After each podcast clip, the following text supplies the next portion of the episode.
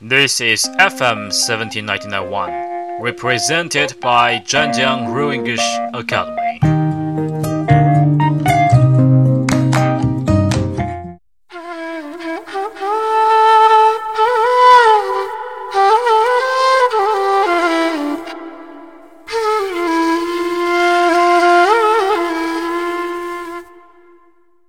Hello everyone, this is Guy from Zhanjiang English Academy.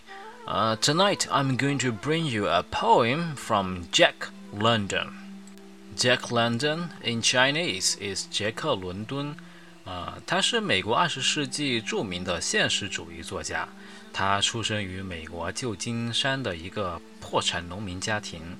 啊，从一九零零年起呢，他连续发表和出版了许多的小说，讲述美国下层人民的生活故事，揭露资本主义社会的罪恶。他的作品呢，大都带有浓厚的社会主义和个人主义色彩，因此呢，有人认为他是宣扬社会主义的作家，也有人觉得呢，他是表现个人主义和民众哲学的自然主义作家。他的作品呢，在全世界都广为流传，是最受中国读者欢迎的外国作家之一。他一生叙述颇丰啊，留下了十九部长篇小说，一百五十多篇短篇小说，以及大量的文学报告集、散文集和论文。最著名的呢有《马丁·伊登》啊，《野性的呼唤》、《白牙》、《热爱生命》、《海狼》、《铁蹄》等小说。他是世界文学史上最最早的商业作家之一，因此呢，被誉为商业作家的先锋。The poem from Jack London that I'm going to bring you today is called A Journey of Life. From the hell to the heaven, there is no straight way to walk. Sometimes up, sometimes down. Hope creates a heaven for us, despair makes a hell for us. Some choices are waiting for me. Which one on earth is better? No God in the world can help me. Choosing is the by name of freedom. Different choice makes different future. It's stupid to put eyes on others. I have to make up my own mind, going my way to the destination. Facing success or failure.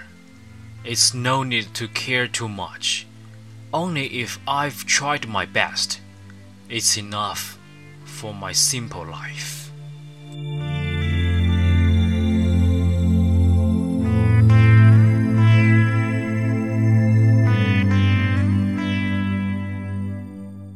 人生之旅，杰克伦敦。地狱天堂路遥遥，理想捷径无处寻。起起落落前行路。 一线希望造天堂，千般绝望坠地狱。前行歧路需选择，究竟哪条会更好？绝无上帝可依凭，自由别名乃选择，不可抉择造意境。盲随他人不明智，务须定夺前行路，不达目标誓不休。纵然面对成与败，谨记无需太在意。只要无己竭全力，淡然此生无所系。Okay, that's all for A Journey of Life from Jack London.